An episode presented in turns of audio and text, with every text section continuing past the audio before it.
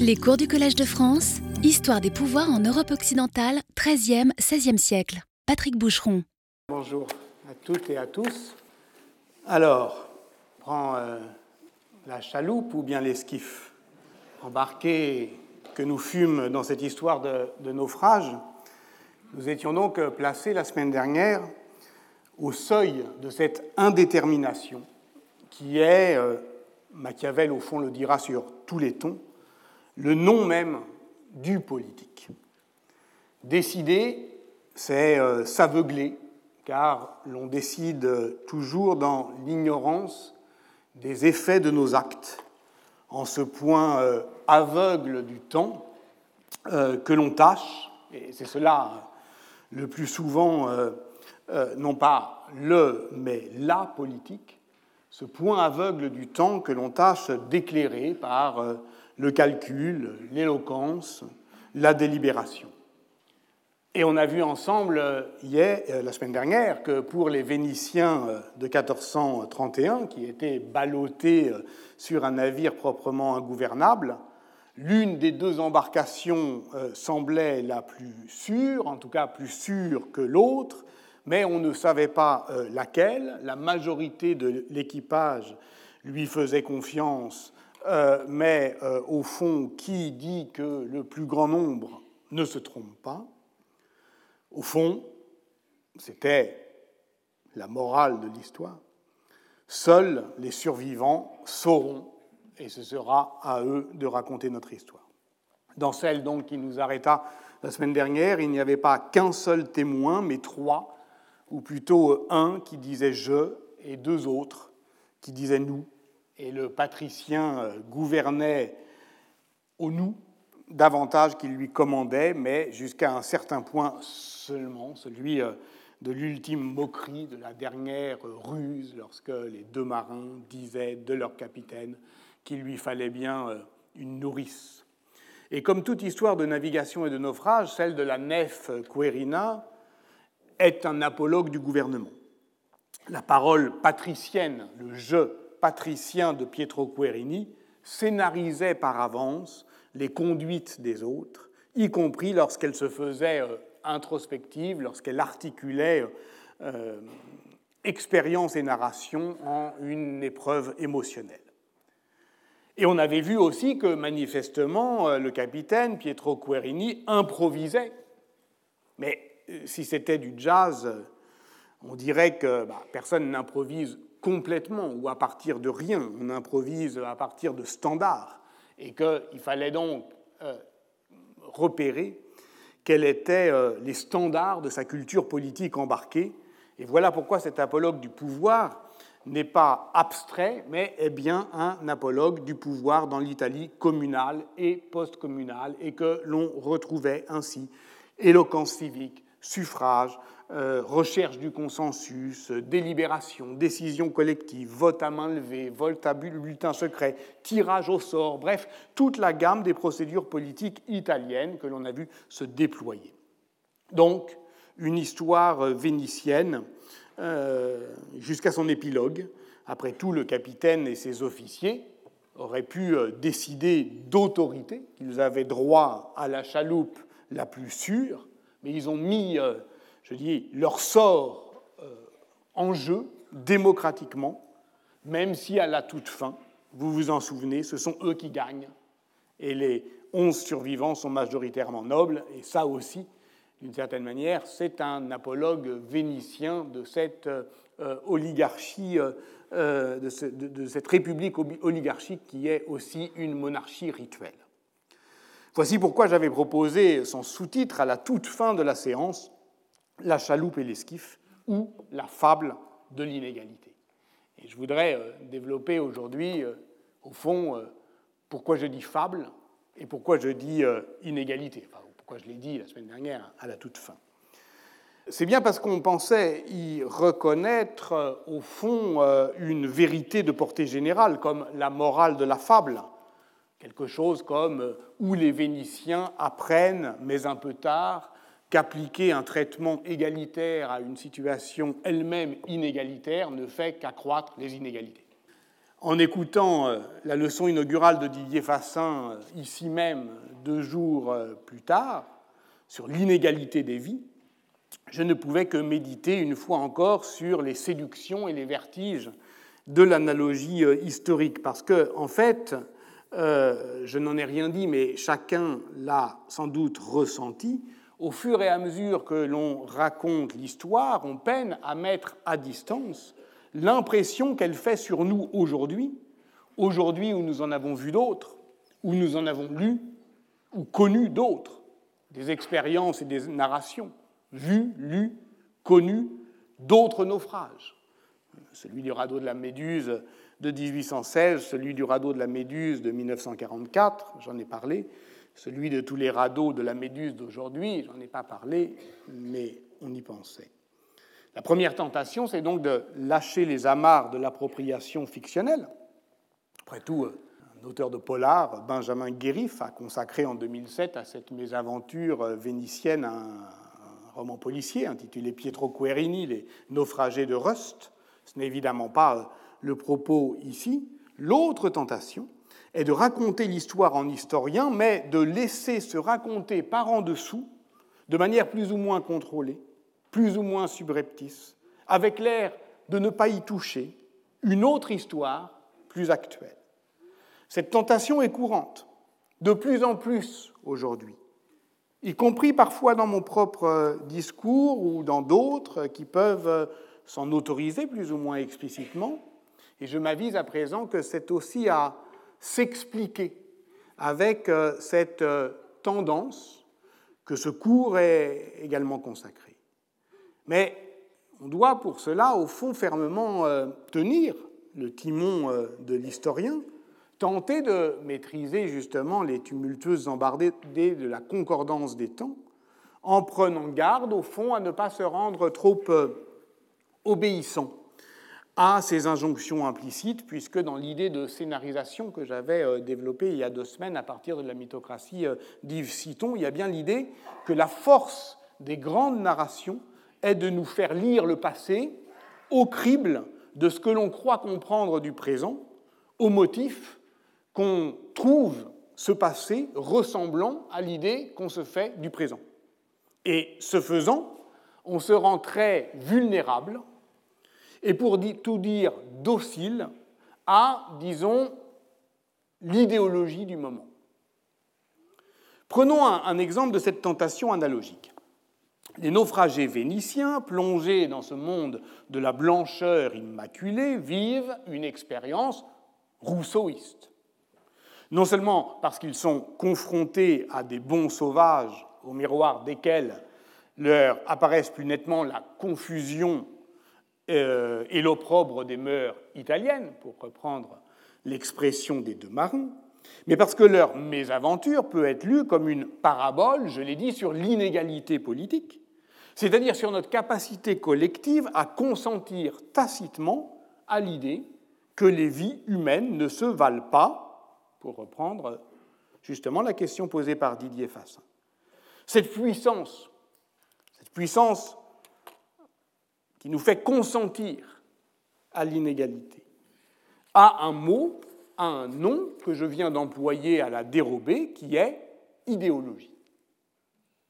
Or, il se trouve que le dernier livre de Thomas Piketty, Capital et idéologie, lance un défi aux historiens, ne serait-ce que par son ampleur et par son ambition, comme s'il s'agissait en somme d'accomplir le programme de la première génération des annales avec les moyens de recherche que, évidemment, cette génération n'avait pas. Ce défi prend, me semble-t-il, trois formes recours à une histoire mondiale qui n'est pas une histoire globale, mais qui, au contraire, approche au plus près le concret des situations tangibles et mesurables, recours à une histoire de longue durée qui n'est pas une histoire des permanences, puisque la plongée dans l'épaisseur, que ce soit l'épaisseur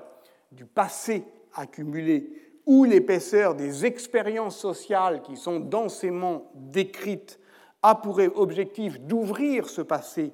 à l'histoire des possibles, et pas à le refermer sur euh, le primat d'une fatalité. recourt enfin à une histoire narrative, un récit qui est à la fois un grand récit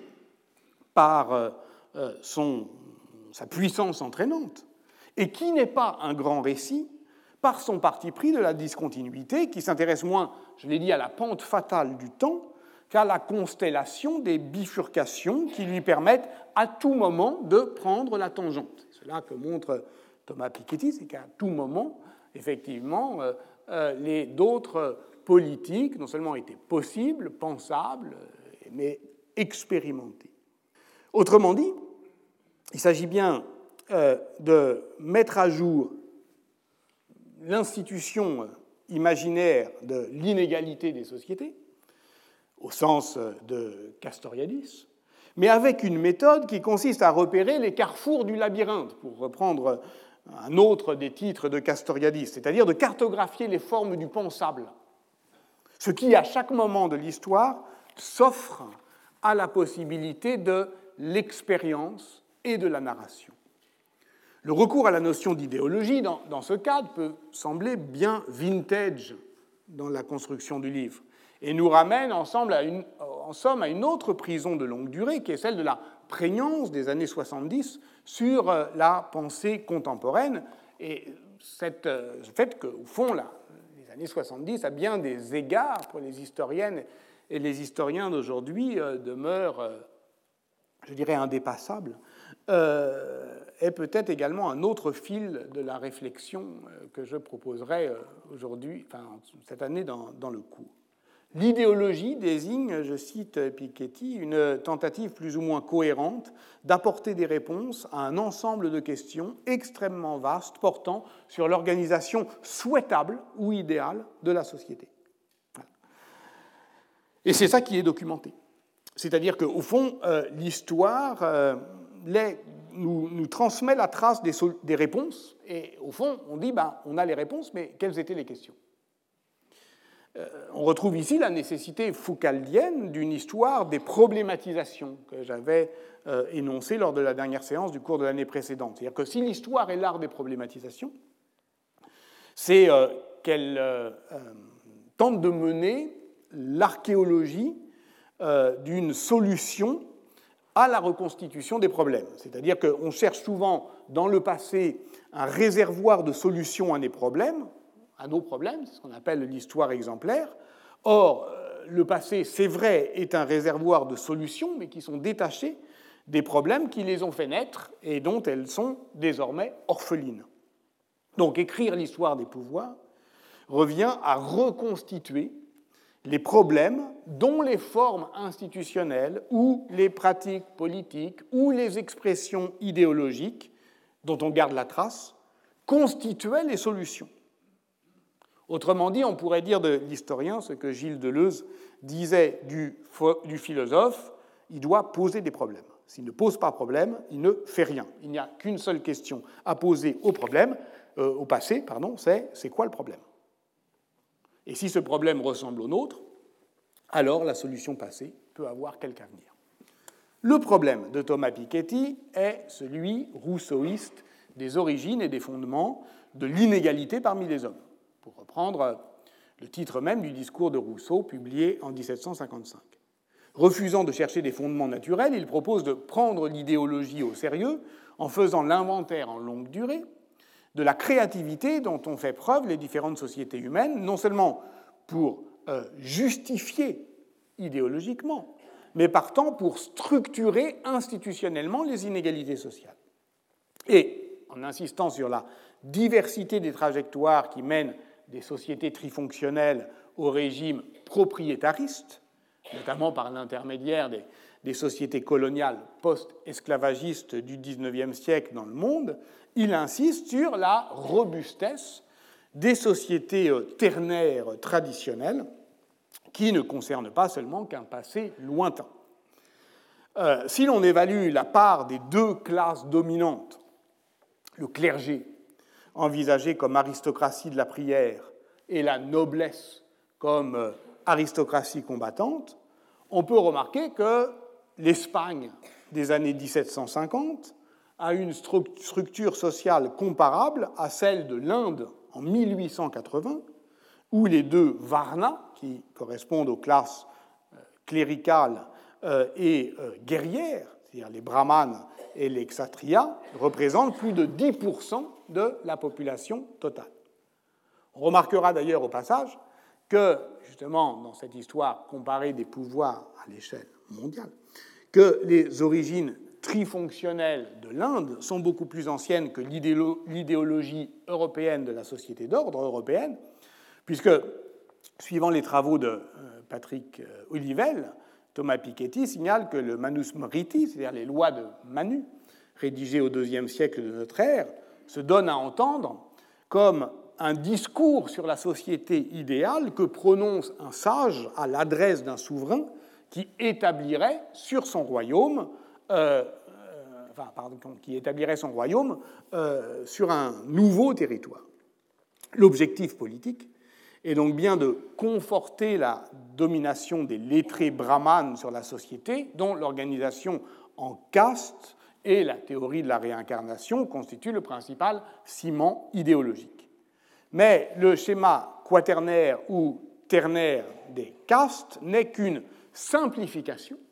que le colonisateur britannique va imposer à la complexité de la société indienne. Les Portugais euh, voyaient dans l'Inde du XVIe siècle un grand nombre de castas, mais ils n'avaient pas lu euh, le Manusmriti, qui fut euh, l'un des premiers textes sanscrits traduits en anglais à la fin du XVIIIe siècle, en 1794 précisément, tandis qu'au même moment, en Suède, les premiers recensements de la population donnaient pour la première fois une consistance institutionnelle à la société trifonctionnelle. Et on pourrait dire la même chose,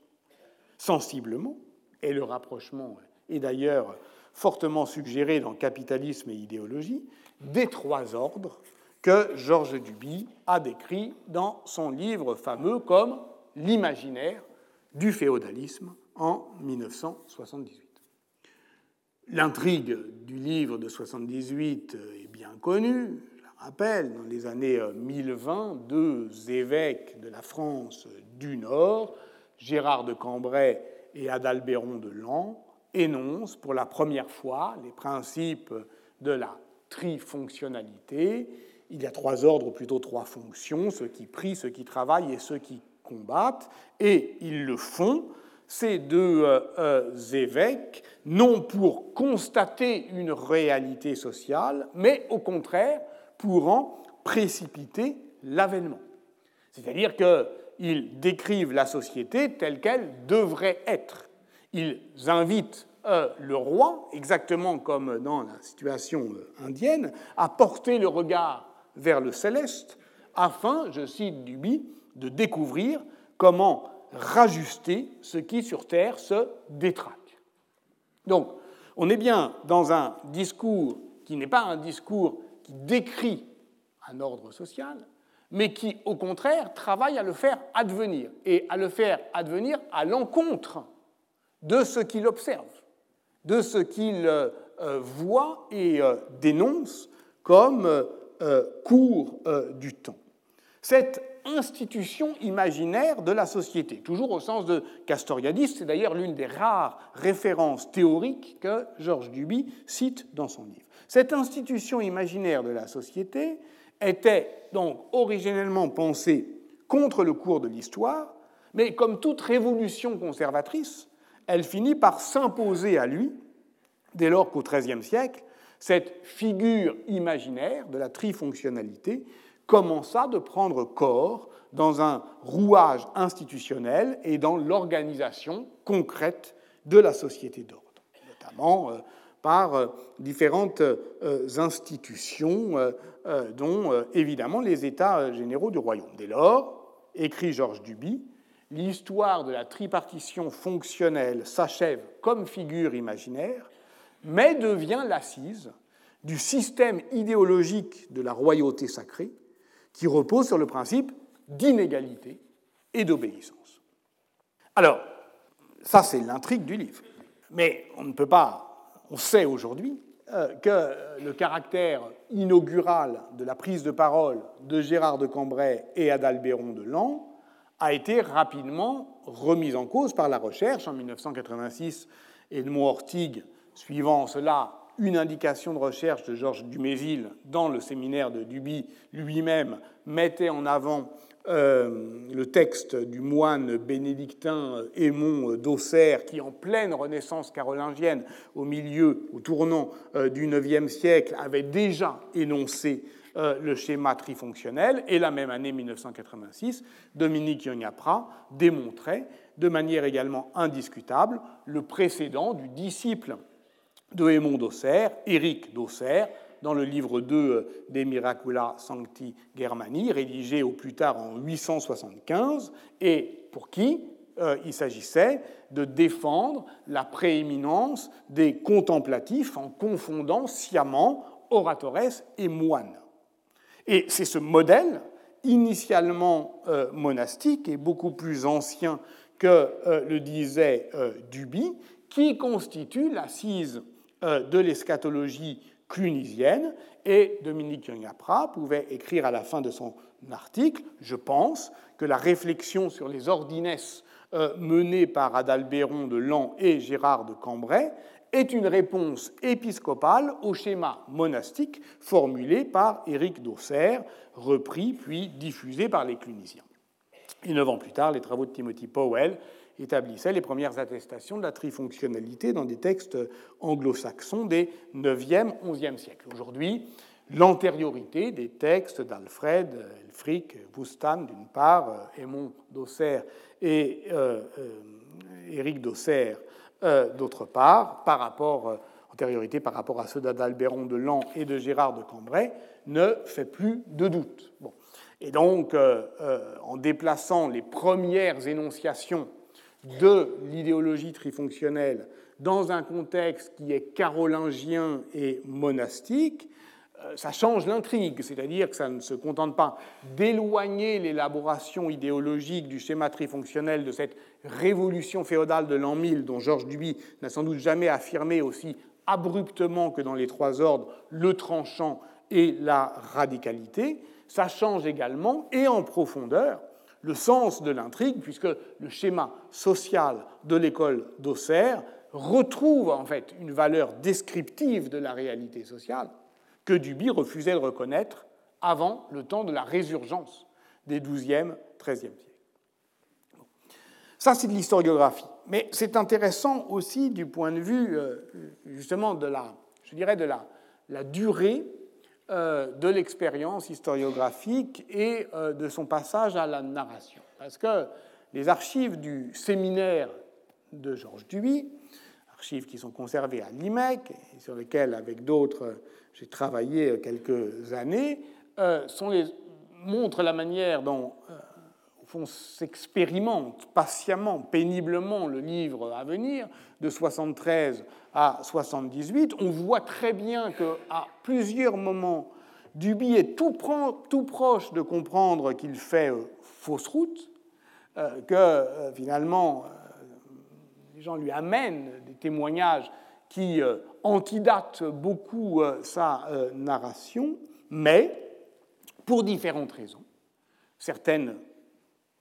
très profonde, très intime. Il tient sans doute trop à l'allure narrative de son récit qui résiste, et dans ce cas, la contre-expérience euh, du démenti euh, érudit euh, n'entame pas la solidité de la narration. Et il publie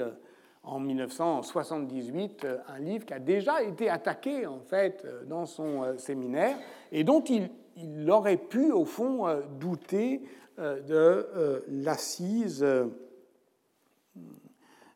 empirique. Philippe Brandi, dans sa thèse sur Georges Duby, a analysé les raisons théoriques qui ont amené l'historien à défendre l'intégrité de son texte, qui est aujourd'hui évidemment imprimé sur papier Bible dans la collection de la Pléiade. Donc ça pose un problème historiographique intéressant. C'est-à-dire qu'arrive-t-il à un livre d'histoire dont la prémisse est attaquée? En quoi effectivement euh, il peut euh, d'une certaine manière euh, durer et comment il demeure malgré les réfutations en son principe d'invulnérabilité.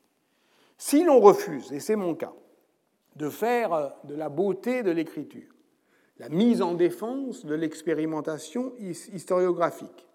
c'est-à-dire si l'on n'admet pas que le passage à la littérature, disons même la consécration littéraire comme passage à l'acte, puisse la rendre irrécusable, que faire? Que faire d'un livre comme Les Trois Ordres? Il ne s'agit évidemment pas de refaire à Duby ce que Vincent de Debanne, dans euh, la préface au volume des œuvres de Claude Lévi-Strauss, euh, publié dans l'édition de la Pléiade en 2008, qui déjà posait, mais de manière, il est vrai, différente, la question de la littéralisation des sciences humaines, il ne s'agit pas de lui refaire le coup de Cuvier. Le coup de Cuvier, euh, c'est la perfidie du compliment que Georges Cuvier adresse à Buffon en disant Ah oui, euh, l'histoire naturelle, euh, c'est un grand moment de littérature. Euh, ce qui est évidemment une manière de le faire changer de place dans la bibliothèque, c'est-à-dire de le récuser comme dans sa valeur scientifique. Mais pour sortir de ce piège, il faut d'abord y rentrer. Y rentrer pour le décrire, pour le comprendre et pour pouvoir en sortir. C'est, je crois, le sens du superbe compte-rendu que Pierre Bonassi a consacré aux trois ordres dans euh, le Moyen Âge, sous le titre Idéologie tripartite et révolution féodale. Alors là, le, titre est vraiment euh, appuyé, puisque, au fond, euh, l'historien de la Catalogne féodale, de la révolution féodale en Catalogne même, comme ça qu'il l'entendait, Pierre Bonassi, délaissait complètement le terme d'imaginaire et montrait qu'au fond, Duby lui-même, même s'il ne se l'avouait pas parce que c'eût été au fond aller jusqu'au bout de son matérialisme historique, eh bien ne traitait pas de l'imaginaire du féodalisme, et encore moins d'une mentalité médiévale, mais d'une idéologie.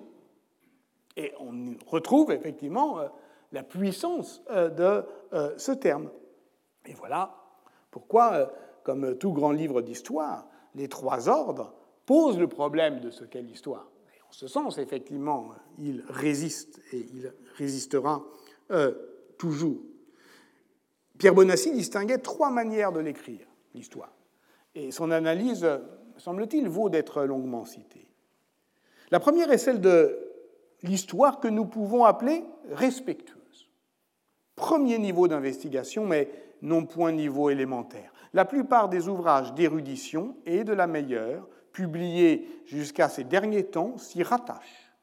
Très sourcilleux sur la lettre des textes, mais peu critiques quant à leur esprit, ils continuent à véhiculer aujourd'hui les schémas mentaux de ceux qui les ont écrits ou inspirés.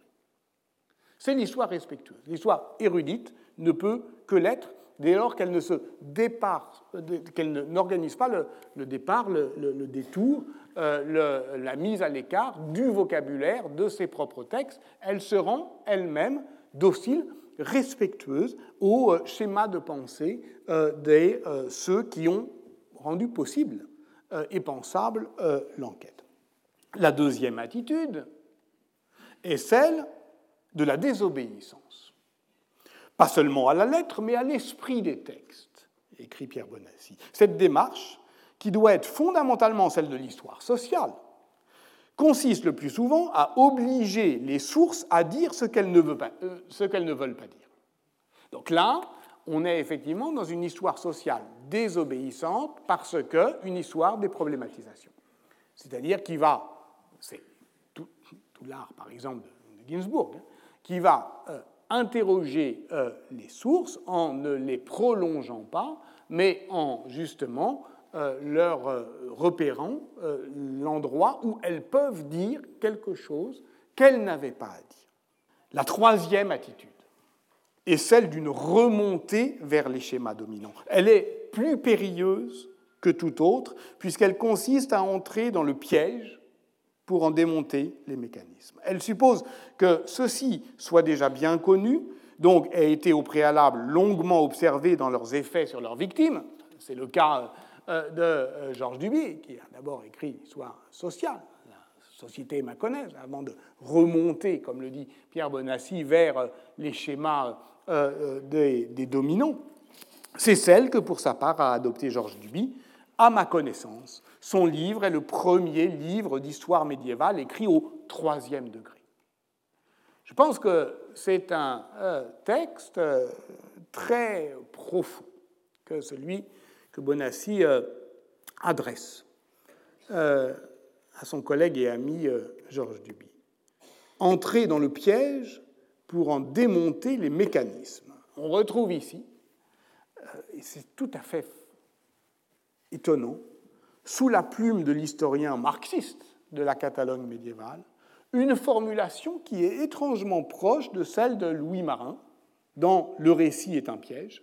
livre qui paraît la même année 1978 et qui avait euh, guidé notre réflexion sur les fictions politiques dans le cours de 2018. Euh, je vous rappelle effectivement que Louis Marin, euh, dans Le récit est un piège, ne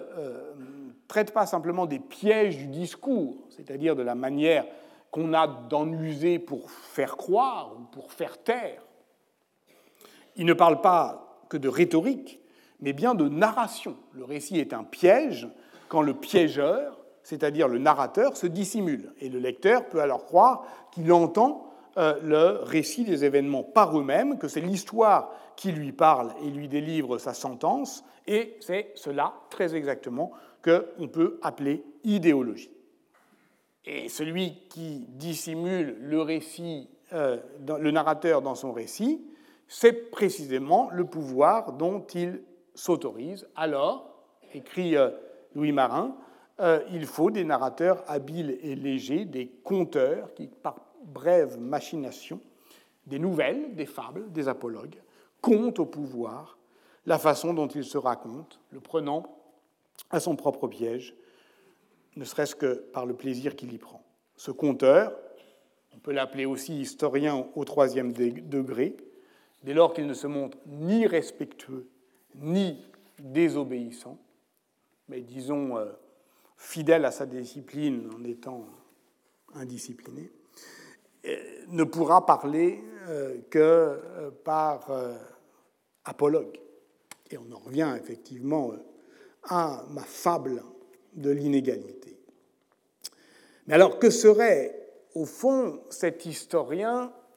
confronté à l'assise idéologique qui justifie et institutionnalise l'inégalité des sociétés médiévales? Comment doit-il en rendre compte? Et Par exemple, je reviens à Venise au XVe siècle, euh, dès lors qu'il sait que l'idéologie trifonctionnelle n'a pas de valeur descriptive de la société, en l'occurrence ici italienne. Si l'on demeure à Venise, trifonctionnelle est également la description de la société politique vénitienne. Le grand historien euh, Marino Sanudo, dont les diaries euh, ont au XVIe siècle l'ampleur d'une chronique universelle, y écrit Il y a trois catégories d'habitants, les nobles qui gouvernent l'État et la République, les citoyens et les artisans, c'est-à-dire le petit peuple. Et l'opposition entre patriciens, citoyens et populaires euh, n'est évidemment pas propre euh, à Sanudo. D'autres chroniqueurs, comme Pietro Bembo, comme Girolamo Pri, où ils l'utilisent, et surtout, euh, l'utilisant, ils informent les préambules des actes publics, et puis euh, ensuite euh, les décisions, notamment en matière de fiscalité. Et voilà pourquoi il est si difficile ensuite aux historiens de s'affranchir euh, d'une telle, telle, taxonomie, même si ils savent que la frontière légale entre citoyens et populaires est tout sauf claire. D'où l'effort, par exemple, de Claire Jude, sur les travaux desquels je m'appuyais la semaine dernière, pour déconstruire ce discours puissant qui fait le peuple en le disqualifiant, et trouver une autre manière, plus pragmatique, de définir les contours du peuple par la fabrique du commun, par un savoir ordinaire situé. Il s'agit en somme de s'éloigner de la narration pour se rapprocher de l'expérience, de rendre plus opaque la description trompeusement claire de Marino Sanudo et trompeuse parce qu'elle est claire, pour défaire la taxinomie. Et là est l'effort sociologique paradoxal de clarification. La clarification sociale euh, consiste à opacifier euh, les euh, narrations trompeusement claires. Elle passe par l'expérimentation de nouvelles formes narratives de l'histoire qui rendent compte précisément de la capacité de la société tout entière à produire des expériences et des narrations. Reste à comprendre pourquoi il conviendrait de le faire particulièrement sur un terrain italien? Dans son livre consacré à l'offre et la demande d'art dans l'Italie 1316 qui est paru en 1993, qui est considéré aujourd'hui à juste titre comme un classique de la sociologie historique de la production et de la consommation des biens artistiques, euh, euh, euh, Richard Goldswaite écrit, c'est l'incipit, Why did Italy produce so much art in the Renaissance? Pourquoi l'Italie a tant produit d'art dans la Renaissance? Cette question a le mérite de la simplicité. Un peu comme ces questions d'enfants que l'on cesse de se poser, euh, non parce qu'on croit avoir obtenu la réponse, mais parce qu'on est fatigué de poser la question. Pourquoi l'Italie a-t-elle tant produit, et j'ajouterais tant consommé d'art. C'est vrai ça. Pourquoi? Où était le problème? Euh, J'aimerais poser aujourd'hui une question aussi tranchante et aussi candide. Pourquoi l'Italie a-t-elle produit et consommé tant d'expériences tant de narration? Pourquoi est-elle si riche en expérimentation politique et en récits entraînants? La réponse se trouve sans doute moins dans la recherche des caractères originaux de l'histoire italienne, pour reprendre une expression chère à Marc Bloch, et pas davantage dans l'italianité de son histoire que dans son inscription dans une histoire des pouvoirs au large à l'échelle européenne. Dans cette perspective, les spécificités de l'histoire italienne se disent moins comme des exceptions que comme des accentuations. C'est-à-dire qu'on appellera Italie l'accentuation de l'Europe, une Italie, euh, une loupe ou un laboratoire italien qui, d'une certaine manière, expérimente en plus petit, avant, euh, et ce qui concernera euh, l'Europe tout entière. Cette, dire qu'au fond, l'histoire italienne est une histoire européenne accentuée et non d'exception. C'est ainsi que procédait euh, ce classique de l'historiographie qu'est la Storia d'Italia, qui a été publié par les éditions Einaudi dans les années 72-76, toujours ces années très politiques, les années 70,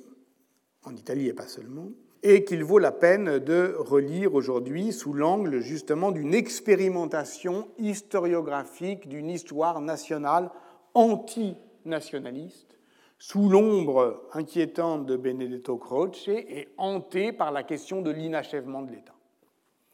Cette histoire faisait d'ailleurs largement appel à des historiens non italiens, notamment français. Jacques Le Goff y signait euh, un long chapitre qui n'a jamais été traduit en français, qui était intitulé euh, L'Italie au miroir du, Moyen Âge, où il invitait euh, à chercher l'Italie, à je le cite, à Constantinople, à Damas, à Alexandrie, à Tunis, à Bougie, à Ceuta et à euh, Cordoue, c'est-à-dire justement à suivre cette capacité de l'Italie à se projeter hors d'elle-même. Et Fernand Braudel lui emboîtait le pas en décrivant l'Italia fuori d'Italia, euh, cherchant à évaluer, je le cite, la portée, la nature, la puissance et la durée du rayonnement italien de 1450 à 1650. Euh, Ça, ce chapitre a été traduit euh, de manière posthume en 1989 sous le titre Le modèle italien. Et comme l'a montré Guillaume Calafa, Fernand Brodel, il tentait de résister à l'historiographie du déclin en désajustant les rythmes de l'expansion économique et du rayonnement culturel en, répondant au fond euh, aussi en partie à, cette question pourquoi euh, l'Italie de la Renaissance euh, a-t-elle produit tant d'art ben, Justement, le problème était celui de cette, ce désajustement des rythmes de l'expansion économique et du rayonnement culturel. Mais plus important pour nous est la contribution du grand médiéviste turinois Giovanni Tabacco, dans euh, le premier volume de la Storia d'Italia, dont la démarche d'historien du pouvoir et de la spiritualité euh, médiévale, il était les deux, est bien rendue, euh, comme le remarque Pierre Toubert, par le titre qu'il donna en 1993 à l'un de ses recueils d'articles, Sperimentazioni del potere nell'Alto Medioevo, les expérimentations du pouvoir durant le Haut Moyen Âge. Ce livre mène pour l'essentiel de l'époque carolingienne au milieu du XIVe siècle et sur la question effectivement de l'hégémonie sociale et des structures du pouvoir. C'est ça le titre et, d'une certaine manière, on est exactement, me semble-t-il, dans euh, ce euh, sujet. Et au fond, de l'époque euh, carolingienne au milieu du XIVe siècle, Giovanni Tabacco suit effectivement la dissémination des pouvoirs qui se réordonnent dans la trame institutionnelle de l'État princier territorial à un moment où ils sont, je vais y revenir, je dirais, discipliné, ordonné, re-hiérarchisé par un système contractuel. Mais à ce moment-là, donc cette remise en ordre de l'Italie en 1350, qui est aussi une simplification euh, de, sa, euh, euh, son cadre politique, à ce moment-là, effectivement, et c'est la presque fin du livre que je cite dans la traduction de Colette euh, Orsa, parue en 2005 aux presses universitaires euh, de Savoie, sous le titre L'Italie médiévale, on avait trop expérimenté, en tous sens, pour que les actions si contradictoires, traduites en idées institutionnelles et en essors culturels si nombreux, ainsi que la circulation constante de ces mille expériences à travers l'Italie et entre l'Italie et l'Europe, puissent se perdre ou s'éteindre uniformément en laissant euh, le devant de la scène au triomphe d'une répression pacificatrice. Ça veut dire au fond que ce que euh, montre Tabaco, c'est-à-dire que c'est à partir d'un cadre commun à toute l'Europe, d'une idéologie partagée, euh, c'est-à-dire au fond cette idéologie trifonctionnelle, d'abord tentée par, énoncée par le pouvoir carolingien et ensuite euh, raffermi euh, par euh, l'Empire, la dissémination des pouvoirs rend possible, rend pensable, effectivement, une grande variété d'expériences qui fait de l'Italie, justement, et c'est ça la puissance du, du terrain dont on parle, justement, une société politique où à peu près toutes les formes euh, de euh, régime, depuis euh, la théocratie pontificale jusqu'à la communauté indépendante, en passant par tous les, les, grades ou les, différents niveaux de statualité, ont été pensés ont été possibles, ont été expérimentés. Et à partir du moment où euh, l'Italie bien, euh, se reconstitue euh, dans les années 1350 en une Italie seigneuriale puis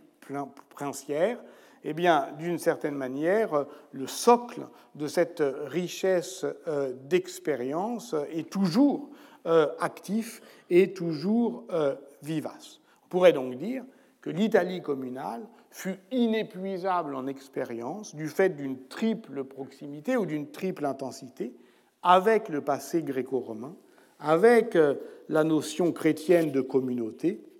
avec euh, le concret euh, des expériences de mise en commun des ressources.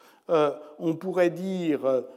aussi que euh, l'ensemble de cette euh, situation, de cette inventivité euh, institutionnelle, de ce foisonnement des régimes politiques, eh bien, prend son origine dans la fluidité de la situation précommunale que Mario Ascheri décrit comme une compétition sociale ouverte par la dissolution de l'État. C'est-à-dire au fond par le relâchement de la contrainte impériale dans le euh, regnum italien du IXe au XIIe euh, siècle, dans une chronologie ample de part et d'autre de la rénovation impériale d'Othon Ier, et que c'est précisément parce que tout alors est, est à inventer, c'est-à-dire à négocier, dans des sociétés urbaines dont la culture juridique et le dynamisme économique contribuent justement à partager plus généreusement qu'ailleurs la capacité des agents sociaux à négocier les formes de leur soumission. C'est pour cela donc que très précocement, dans cette première saison des accords politiques, qui est en somme, vous l'avez compris, plus hobbesienne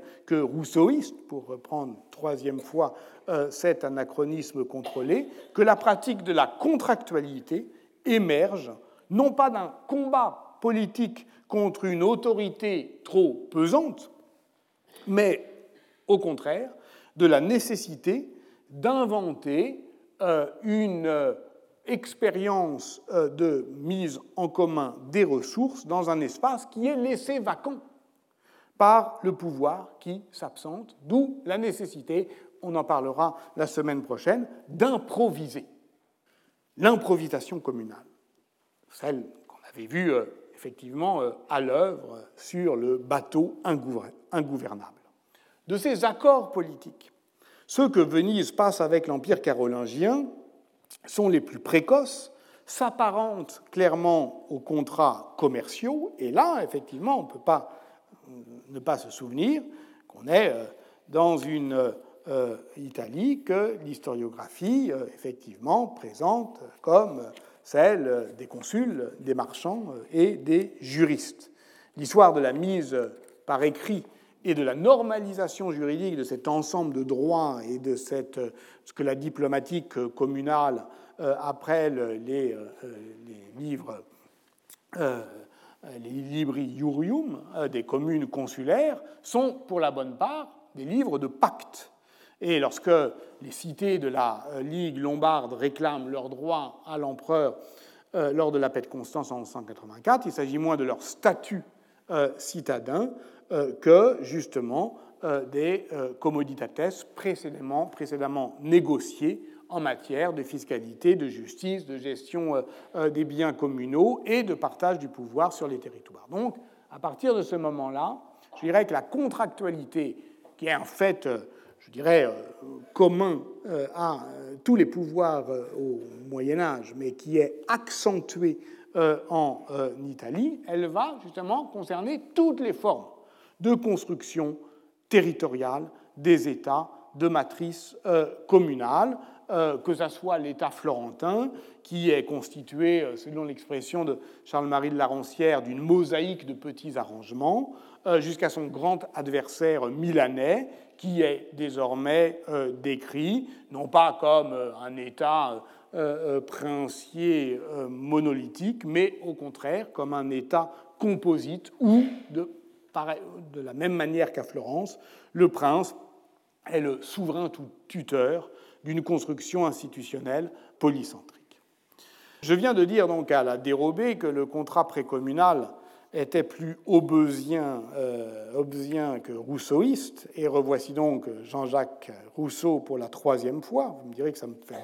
ça fait beaucoup. Euh, je m'appuie ici sur les travaux qui ont été rassemblés par euh, François Foronda sur une histoire comparée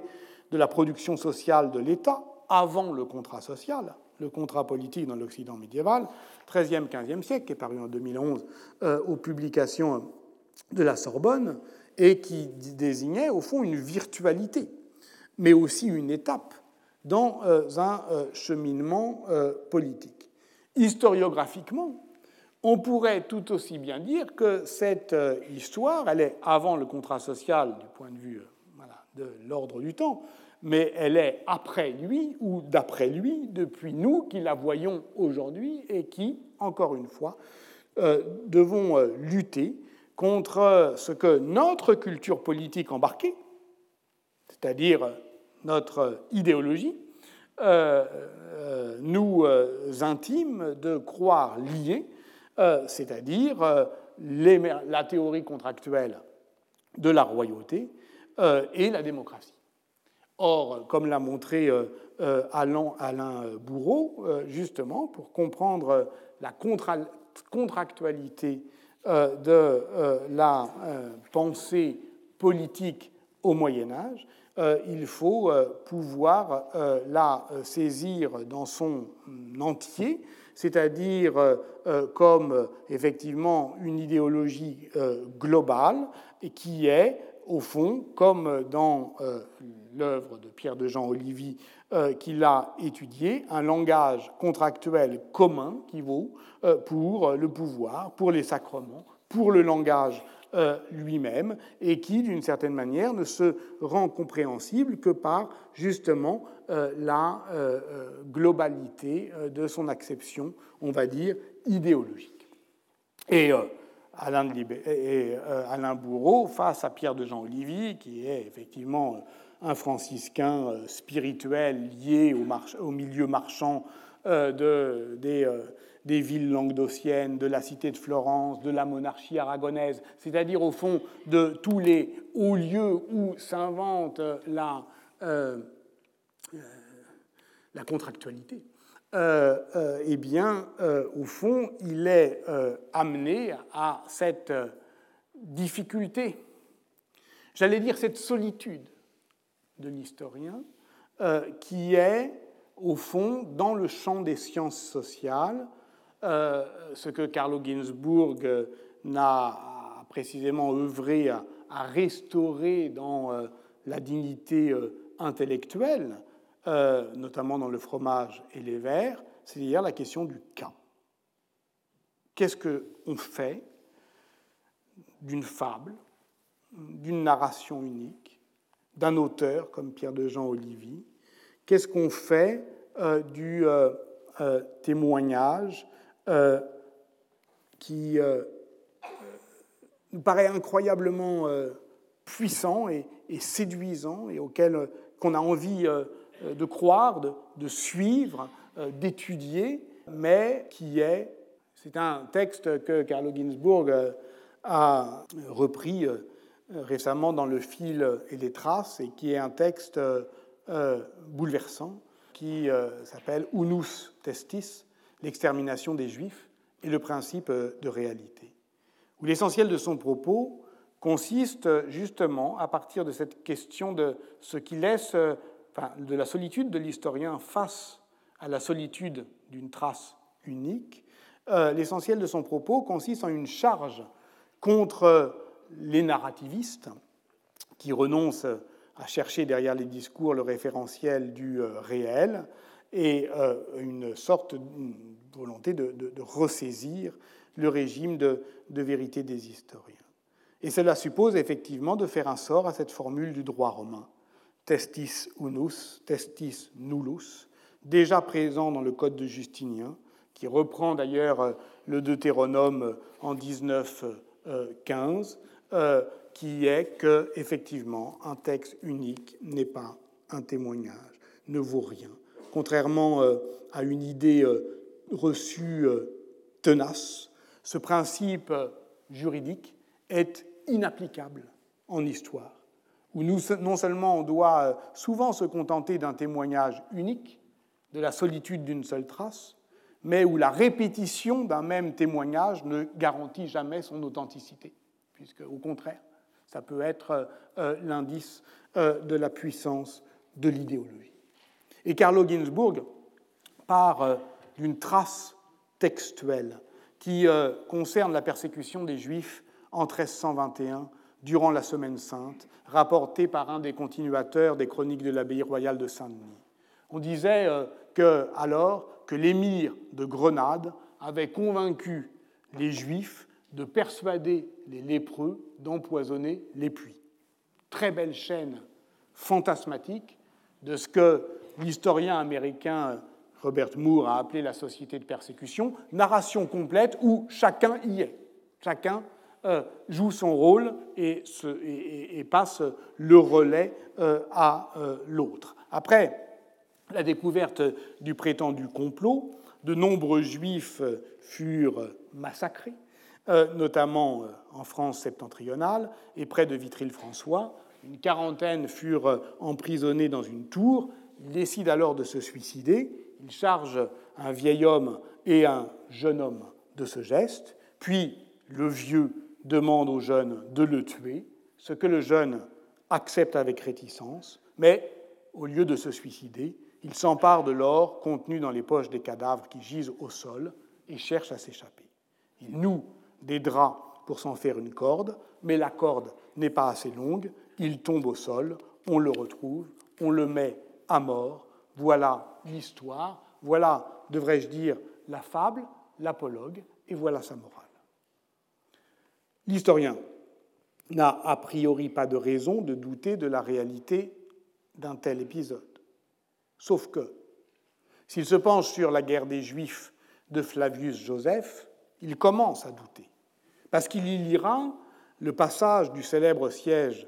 euh, de Massada, la résistance désespérée des Juifs dans une forteresse, leur suicide collectif et deux survivants, et un autre où ce sont 40 euh, individus qui se suicident dans une grotte près de Jotapata, en Galilée.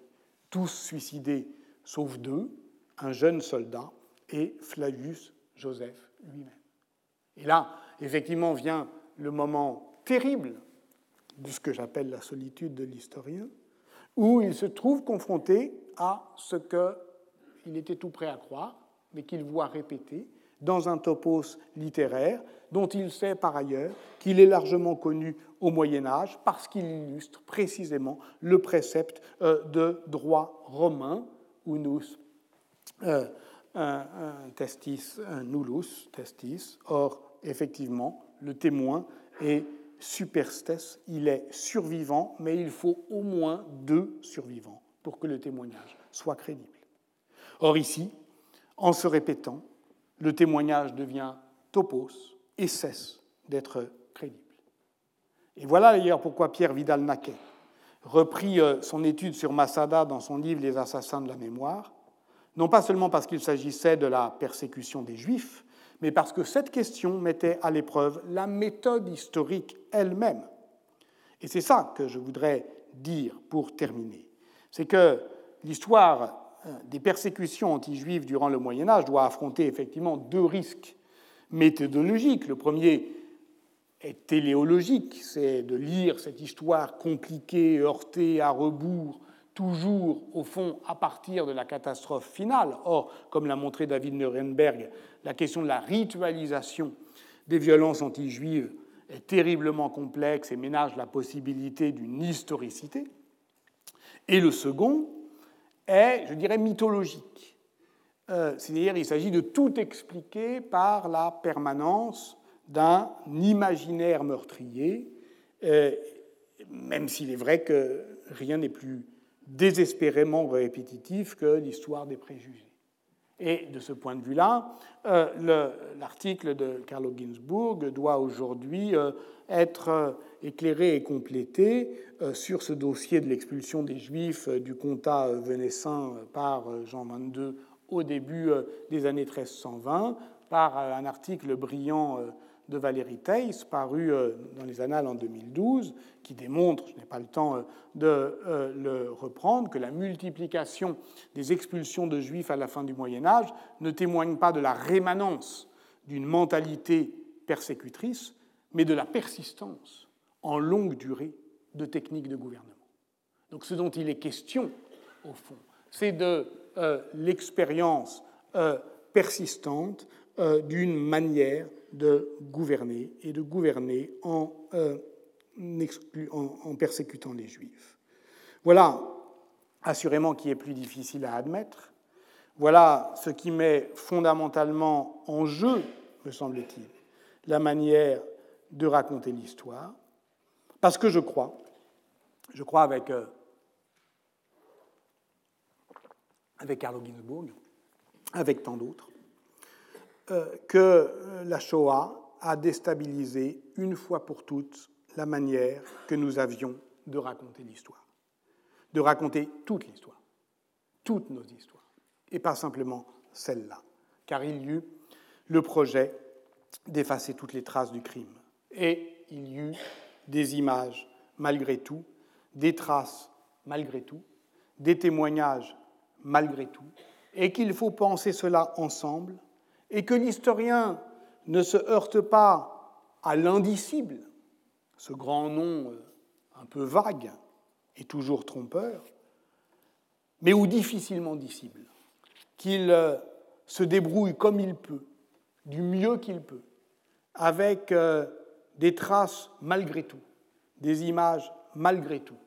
tout ce qui se dit faiblement, péniblement, difficilement, d'une manière voilée, faussée, fautive. Et c'est cela le territoire de l'historien, et c'est cela aussi, je crois, sa solitude. Et disant cela, je, comprends, à la fin, vous voyez que je suis lent, ce qui m'attirait dans l'histoire de la nef Querini, que nous abandonnons définitivement. Je le disais au début, seuls les survivants sauront, ce sera à eux de raconter l'histoire, toute l'histoire, notre histoire, et dans celle-là,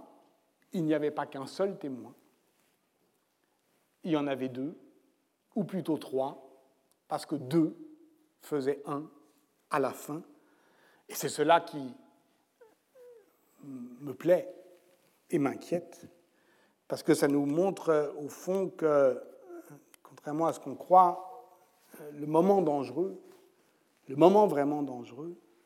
n'est pas celui où meurt le dernier témoin, mais l'avant-dernier. Retrouvez tous les contenus du Collège de France sur www.colège-2-france.fr.